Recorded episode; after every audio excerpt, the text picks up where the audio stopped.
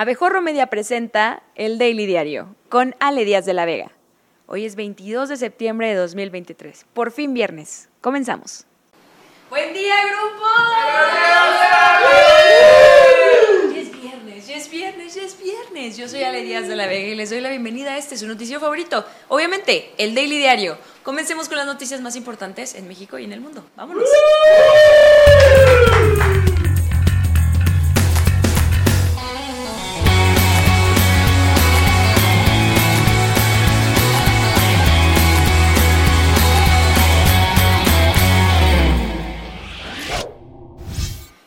Mandatario con mayor aprobación a nivel mundial, solo después de la marsellesa, por supuesto, el presidente López Obrador está llevando sus técnicas de gobierno a niveles internacionales y le echó la culpa a la ONU por la crisis migratoria. Ante la creciente ola de migrantes que ingresaron a nuestro país, el padre de tres y quizá pronto cuatro prósperos y repentinos empresarios decidió que no hay manera de que él sea responsable, como siempre, y culpó a la ONU de ser aparato burocrático, adorno y florero, afirmaciones que en las Naciones Unidas respondieron con un ¿quién? ¿Te preguntó? Antes de tomar su guitarra para entonar una canción de protesta, López Trovador denunció que las potencias mundiales destinan más dinero a las guerras que a atender el fenómeno migratorio. ¿Qué hace la ONU en eso? Nada, nada. ¿Por qué eh, es esta afluencia de migrantes? Porque no hay un solo plan. Al ser cuestionado sobre la necesidad de replantear la política migratoria mexicana, o sea, hacernos cargo nosotros de nuestros problemas, respondió que aquí todo se hace súper bien. Incluso presumió que a los migrantes se les ofrece trabajo al llegar a nuestro país, aunque la mayoría de esos empleos sean en cárteles. El streamer más visto de habla hispana, según la agencia de conteos Arriba Morena, Andrés Manuel López Obrador, anunció que no asistirá a San Francisco, Estados Unidos, para la cumbre en la que participarán representantes de países de Asia y el Pacífico debido a las diferencias con el gobierno de Perú. Que es como decir que no vas a ir a McDonald's por diferencias con Perú. El 15 de agosto, López Obrador anunció que en noviembre se reuniría con su homólogo Joe Biden en San Francisco para abordar el desarrollo integral del continente, cumbre a la que ahora se niega a asistir, pero, en lugar de eso, le salió a Biden con el ofertón de que sea él quien visite a México para llevarlo a conocer las obras clave de su gobierno. Hagan de cuenta, así como cuando tu tía abuela se ponía a enseñarte su colección de cucharas, pero con viejitos más viejitos y refinerías. Lo invité a ver, eh, por ejemplo, la instalación que estamos haciendo de manera conjunta, una empresa Fortress que se dedica a construir plantas de liquefacción. El mandatario también reveló que hace unos días el gobierno de Perú pidió su autorización para que Dina Boluarte, presidenta de ese país y señora en situación de Rocío Nale, usara el espacio aéreo mexicano para asistir a la, a la cumbre de la ONU en Nueva York. El gobierno de Perú había solicitado utilizar o pasar por nuestro espacio aéreo, porque la presidenta iba a la ONU. Entonces dije, sí, claro que sí. Y no sé si al final utilizó el espacio aéreo mexicano, pero me pidieron eh, mi opinión y dije que sí, y que también iba a ser una escala técnica, dije que también que sí. En otro asunto, la ministra presidenta de la Suprema Corte y protagonista del remake para la tercera edad de Betty la Fea, Norma Piña, advirtió que bajar el presupuesto del Poder Judicial detendría la consolidación del sistema penal acusatorio e impediría continuar prestando servicios a las personas más vulnerables. O sea, que en México estamos así, de tener justicia, nomás no les quiten dinero a los abogados. Híjole, qué nervios que ya todo se va a arreglar en este país. Durante una reunión con, con integrantes del grupo de trabajo de la ONU, Piña denunció que en México la justicia enfrenta retos de independencia judicial, particularmente en una adecuada y suficiente asignación de presupuesto. ¿Neta ese es el principal reto de la justicia en México, Presidenta? Para saber, nada más. Ante esta problemática, Piña Hernández hizo una solicitud a la delegación de la ONU para que en el informe se incluya, además de las recomendaciones para combatir las detenciones arbitrarias, el valor de la independencia judicial, que es tan pero tan independiente que tuvo que ir a pedir paro a la ONU. Los padres de los 43 normalistas desaparecidos en Ayotzinapa se manifestaron frente al acceso principal del campo militar 1, ubicado en los límites de la Ciudad de México y Estado de México, exigiendo conocer los avances del gobierno federal en cuanto a las investigaciones sobre el paradero de sus hijos. Elementos de la Sedena instalaron una barricada de alambre de púas, costales, pinchallantas, palos y detentes para impedir el ingreso de los manifestantes a las instalaciones del cuartel. Y es que nada dice gobierno humanista como tratar a los papás de estudiantes desaparecidos como una invasión zombie. Los padres de los 43 señalaron que mantendrán el plantón en ese lugar hasta el próximo lunes, cuando esperan ser atendidos por el presidente López Obrador en Palacio Nacional, si es que al señor no se le atraviesa algo más importante, como salir a jugar béisbol. Y por cuarta ocasión, un tribunal federal ordenó que se deje en libertad al fiscal del estado de Morelos e hijo ilegítimo de Mario Bros y Machete, Uriel Carmona, que, parece interno que permanece interno en el penal de máxima seguridad del Altiplano. El fiscal impugnó la resolución de la jueza Marta Eugenia Magaña López, quien le negó la suspensión provisional contra la prisión preventiva por el delito de tortura en agravio de Luis Alberto Ibarra Ramírez, y ayer el tercer tribunal colegiado de Morelos declaró fundado el recurso y le concedió la suspensión. Aunque recordemos que no es la primera vez que dicen que ya va a salir y lo vuelven a arrestar. Este señor entra y sale de la cárcel como Shakira del estudio de grabación cada que se acuerda de Piqué. En temas electorales, el INE ordenó al presidente López Obrador que al iniciar sus conferencias mañaneras anuncie que no puede ni debe entrometerse en asuntos electorales. Lo que sería ideal es que lograran que no se metiera. Pero bueno, cada quien sus victorias. La Comisión de Quejas y Denuncias del órgano electoral confió en que con dicho discurso el mandatario y los funcionarios que participan en las mañaneras no se inmiscuyan en asuntos políticos o electorales. Ternuritas. Eso es básicamente creer que tu esposo te va a dejar de poner el cuerno si le regalas una playera que diga casado. Sí, ¿no? No, pa' caso. La orden es resultado de una denuncia de Xochitl Galvez contra López Obrador por incumplir diversas medidas que lo obligaban a no hablar ni a favor ni en contra de aspirantes a cargos de elección, que básicamente de eso se trata cada mañanera. O sea, vamos, si el presidente no hablara de elecciones, sus conferencias se reducirían a, buenos días, miren a Luisa, vámonos a desayunar. Por otra parte, el PAN presentó una denuncia en contra de Claudia Sheinbaum por presunta promoción personalizada y uso de recursos públicos en instalaciones del Senado durante su visita del miércoles. Que sí pasó, todos lo vimos, está en video, no hay nada más que investigar. Los panistas acusan que Sheinbaum, con aval del senador Eduardo Ramírez Aguilar, humilde chapaneco que hoy vive en un modesto penthouse de 22 millones de pesos en Polanco, y el resto de la bancada en la Cámara Alta hicieron uso de instalaciones, personal y recursos destinados a la función legislativa con fines político-electorales, cosa de la que todos fuimos testigos. El PAN solicitó a la Comisión de Quejas que se haga un llamado a Shane Baum Pardo, al senador Ramírez Aguilar y al resto de los legisladores de Morena en el Senado a que se abstengan de realizar este tipo de acciones. Algo que por supuesto nunca va a ocurrir, perdón por hacerles perder el tiempo con esta nota. La coordinadora del Frente Amplio por México y muestrario de tapete estufan, Xochitl Galvez, afirmó que no obstaculizará la investigación que la Facultad de Ingeniería del UNAM realice al informe escolar con el que obtuvo la titulación. Dijo que si la universidad determina la cancelación de su título, ella aceptará ese resultado, desmentará a la madre y volverá a presentar un informe de experiencia laboral para que se lo metan por donde el comité de ética decida eso y volverse a titular.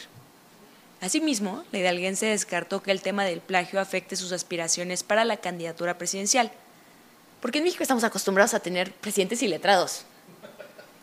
Y manifestó que este tema y otros se usan con fines políticos porque sus contrincantes siguen buscando cómo afectarla. Ya han querido demoler mi casa, ya dijeron que no soy indígena, que no soy empresaria, que no vendí gelatinas, ahora que no soy ingeniera. Mañana van a decir que no soy mujer, porque huevos tengo y vaya que muchos. Síganle, estoy lista para 256 ataques más.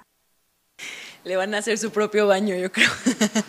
La representante morena rumbo a las elecciones y bastonera presidencial, Claudia Sheinbaum, continuó su gira por el país y durante su visita a Chiapas declaró que ella tiene principios, que no miente y tampoco plagia. La sutil, le dicen a Claudia. Pero le faltó poco para decir que no es una güera oxigenada pelangocha que apenas se puede balancear en su bici. Mencionó que la cuarta transformación sigue representando la esperanza de México y que ahora se han abierto oportunidades para todos los chiapanecos. No más miren a su senador, quienes se caracterizan por ser personas trabajadoras, contrario a lo que se ha dicho desde la oposición.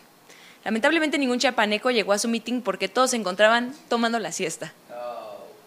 Reiteró la necesidad de trabajar en alianza y concluyó plagiando la frase, el pueblo unido jamás era vencido. Nosotros no mentimos, tampoco plagiamos, nosotros no robamos y nosotros nunca vamos a traicionar al pueblo de Chiapas y al pueblo de México. ¡Que viva Chiapas! ¡Que viva la cuarta transformación! El gobernador de Nuevo León y botarga de farmacias Buzz Samuel García, obtuvo para él y toda su familia una suspensión de amparo que evita su aprehensión. Algo que todos quieren escuchar de su gobernador, que está tramitando cosas para que no lo arresten. Qué padre ser de Nuevo León. Cuánta paz mental. Tras asegurar tener información anónima sobre la intención del PRI y el PAN de fabricar acusaciones en su contra para socavar su carrera política, promovió un amparo para él y los 11 integrantes de su familia que no le cagan. La protección le fue otorgada el 14 de septiembre, día en que los dirigentes, alcaldesas, alcaldes y legisladores del PRI, PAN y PRD acusaron a Samuel García de persecución política en su contra. Y en noticias universitarias, durante una transmisión en vivo, el secretario general de la Facultad de Derecho del UNAM, Ricardo Rojas Arevalo, insultó verbalmente a la directora de la Escuela Nacional de Ciencias Forenses, Zoraida García. Y por respeto a la audiencia, no diremos que la llamó pinche vieja culera. Escuchemos. Va a estar este señor Él va a hablar sobre la importancia de las ciencias forenses. Va a estar Zoraida, que la conoces bien. ¿Sabes que, ¿Sabes que mandó una carta? Mandó una carta ante el insulto, el de pinche vieja culera, el director de la Facultad de Derecho de esta institución, Raúl Contreras, dijo que están en contra de cualquier acto de violencia contra las mujeres, por lo que decidió cesar a Ricardo Rojas Arevalo. Ofrezco una disculpa sincera por las afectaciones que este lamentable suceso le han causado. En razón de ello, he decidido cesar de sus funciones de forma inmediata al doctor Ricardo Rojas Arevalo, que hasta el día de hoy fungía como secretario general de esta institución. Por otra parte, en la Universidad del Valle de México, Campus Coyoacán, se registró una pelea entre dos alumnos y después, de acuerdo al testimonio de la supuesta víctima, los padres del atacante llegaron armados al plantel. Mara gente armada, recalcando que su familia se dedicaba al narcomenudeo. A lo cual, pasado unos cuantos minutos después de esto, gente entró a UM Coyoacán. Una, no sé, desconozco si fue mm, cinco personas armadas, una persona armada, se desconoce, no sabemos información de eso. Entró gente armada a buscarnos para atacarnos a nosotros, al papá de mi compañero Iván, a Iván, a mí y a mi primo. Finalmente, la Universidad del Valemadre de la Seguridad emitió un comunicado en el que explicó la riña, informa que, en coordinación y con apoyo total de las autoridades y de seguridad pública, el campus fue evacuado en su totalidad de forma ordenada y sin incidentes. VM, anúnciate aquí. En información internacional, tras meses de discusiones, el Parlamento iraní incrementó la presión a las mujeres que se niegan a usar el velo en la República Islámica al aprobar un proyecto de ley titulado Apoyo a la cultura de la castidad y el velo, que endurece las sanciones. Esta ley prevé, además de penas en prisión, sanciones financieras por la promoción del desnudo o la burla del hijab en los medios y las redes sociales, así como multas y prohibiciones para salir del país a los propietarios de empresas cuyas empleadas no utilicen el velo. En Estados Unidos, congresistas presentaron este jueves una resolución que ofrece disculpas por el papel de Washington en el golpe de Estado de Augusto Pinochet en Chile y pidieron al gobierno desclasificar más documentos sobre lo ocurrido durante la dictadura. Al escuchar lo anterior, Andrés Manuel se comunicó a España por teléfono y les gritó, ven que baile, ojete. Los legisladores expresaron su decepción por la contribución de Estados Unidos en la desestabilización de las instituciones políticas de Chile, del proceso constitucional y de la consolidación de la dictadura militar represiva de Pinochet. En Libia, más de 43.000 personas han sido evacuadas por las inundaciones que arrasaron la zona este del país, en particular la ciudad de Derna, que se escribe sin mo, porque no es nada moderna. Ribón, creo que el COVID sí te quitó algo. Las comunicaciones se restablecieron apenas este jueves, después de un corte de luz de 24 horas, y las autoridades continúan con la búsqueda de desaparecidos. La Organización Internacional para las Migraciones informó que por la falta de suministro de aguas, muchas otras personas abandonaron Derna y se desplazaron hacia otras ciudades del este y oeste de Libia. En los deportes, Lionel Messi se sinceró sobre su paso en el PSG y durante una entrevista aceptó que no tuvo el desempeño deseado con los de la capital francesa y reprochó que fue el único jugador campeón con Argentina que no recibió un reconocimiento del que fuera su club. Aunque ya está en la parte final de su carrera, el rosarino mencionó que siempre busca ganar y por ello emigró a la MLS con el Inter de Miami, donde el nivel de fútbol es igual de bajo que el mexicano, pero la paga es igual de buena que en Europa. Aunque no sabe cuándo se va a retirar, Lío, de 36 años, dijo que jugar en el Mundial de 2026 sería difícil y que por lo pronto se enfocará en la Copa América del próximo año. En la Liga MX esta noche comienza la jornada 9 de la Apertura 2023 con tres juegos. Atlético de San Luis contra Mazatlán, Juárez contra Atlas y Puebla contra Pumas.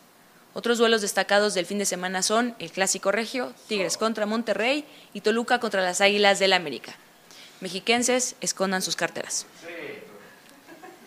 Se llevaron a cabo las primeras prácticas del Gran Premio de Japón de la Fórmula 1. En la primera, el más rápido fue Max Verstappen y Checo Pérez cayó hasta el onceavo sitio. En la segunda práctica, el neerlandés repitió como el más veloz y Checo quedó en noveno. Haciendo una proyección matemática, se necesitarían seis prácticas en total para que Checo llegara en primer lugar. Y en la NFL comenzó la semana 3. Los 69 de San Francisco enfrentaron a los gigantes de Nueva York en el Levi's Stadium y los de la Bahía hilaron su tercer triunfo al obtener un marcador de 30 contra 12. Sí, dije 69 en vez de 49 porque eso dice el prompter y no soy un pito de deportes. sí, eso también estaba en el prompter. Llegamos así al final de esta emisión, jóvenes. Se terminó. Y lo peor es que es viernes, o sea, mañana no hay daily diario, hasta el lunes. Estaba esperando que les decían, ah, súper triste, ¿eh? Qué mal, qué mal, qué mal. Vamos a hablar al terminar. no se pierdan hoy, sin embargo, Canal Pop, el mejor programa de espectáculos grabado en este estudio. Pasen un gran fin de semana y no traten de pensar que Hugo López Gatel acaba de anunciar su intención de competir por la jefatura de gobierno de la Ciudad de México. No piensen en eso. y recuerden que nos vemos el lunes a la misma hora a través de todas las redes sociales de Abejorro Media y en abejorro.com. Yo soy Ale Díaz de la Vega y esto fue El Daily Diario.